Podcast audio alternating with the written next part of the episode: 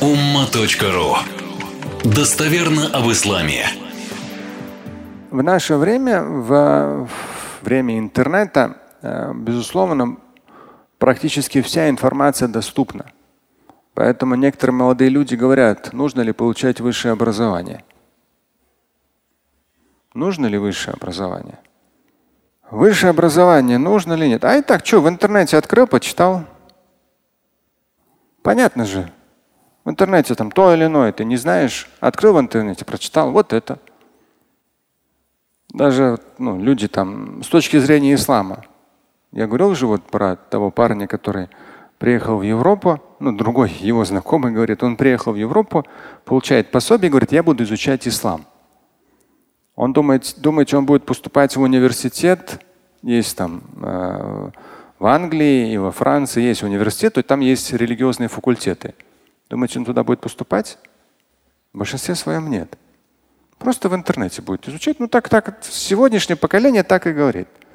Поэтому я как бы, ну, руки мне не опускаются, но, но то есть ты сталкиваешься с, информацией, человек ее дает тебе, как религиозно правильную, и ты понимаешь, что ты ему это не объяснишь.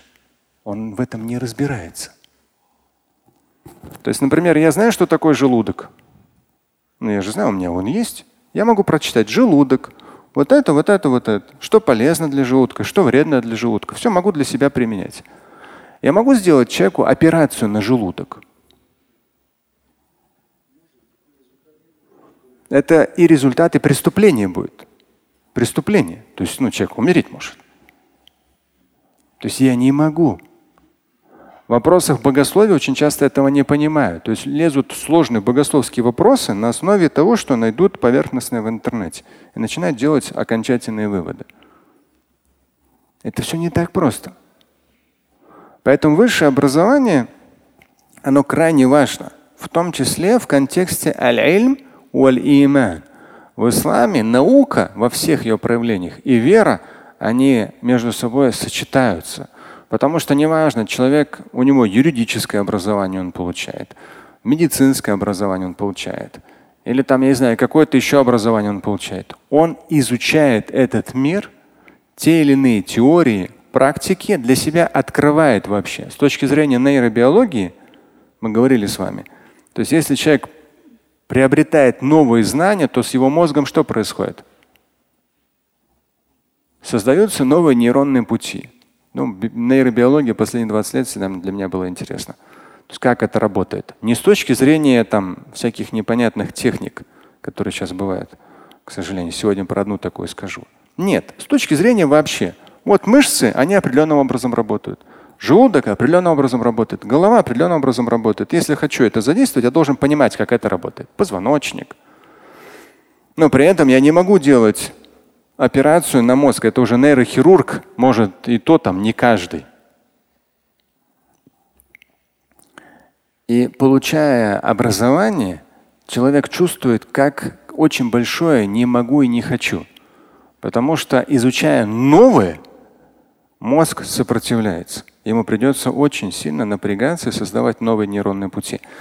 Но нейробиологи говорят, когда ты создаешь уже новые нейронные пути созданы, человек первый курс прошел, второй курс прошел, третий курс прошел, его взгляд на мир с учетом новоприобретенных знаний, пусть даже ему они особо не пригодятся, но они взяты из этого мира, сотворенного Творцом.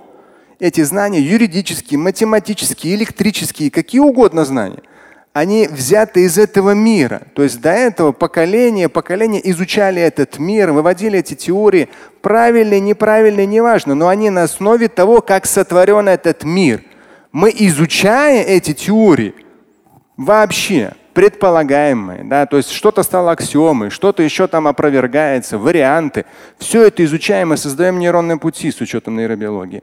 Но через 4 года обучения в ВУЗе что с нами происходит в том числе? Мы на мир начинаем смотреть уже по-новому. Если мы люди верующие, то мы видим еще больше чего?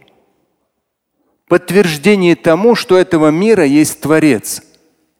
Но большинство людей через этот период не проходит. Сегодняшняя вера – это сплошная банальщина. Мелочь в омовении. А вот как омовение? мелочь в намазе. А вот как вот эта мелочь в намазе? Люди закапываются в это. А вот если так подумаю, я кафером стану. Потому что получить высшее образование, конкретно дальше работать и как верующий человек смотреть на мир махлюка, сотворенный, указывающий на халик, на Творца, это уже сложно человеку. И он закапывается в каких-то мелочах, каких-то там разногласий, мнений и так далее. Это два очень разных пути. Очень разных пути верующего человека. Поэтому образование выше очень важно для человека верующего, потому что получая его, если он человек верующий, то приобщая себя к новым знаниям, в том числе научным знаниям, он становится что?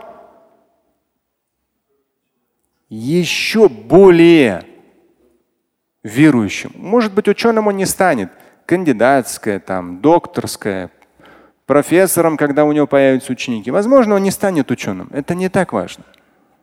Важно то, что он на мир уже будет смотреть ну, определенно по-другому, потому что он будет видеть не просто электрические провода, а какие-то законы, которые внутри этого электричества есть.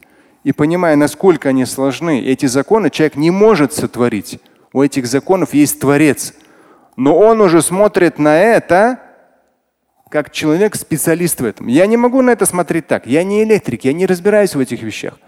Я получал, то есть я в воодушевлении, вдохновение я получаю читая аяты, читая хадисы, профессионально их понимая, работая с ними десятилетиями. Электрик, верующий, занимаясь электрикой, он там, в законах, связанных с электрикой, он там видит много то, что его укрепляет как верующего человека. Я понятно сказал? Отлично. Слушать и читать Шамиля Аляутдинова вы можете на сайте umma.ru. Стать участником семинара Шамиля Аляутдинова вы можете на сайте триллионер.life.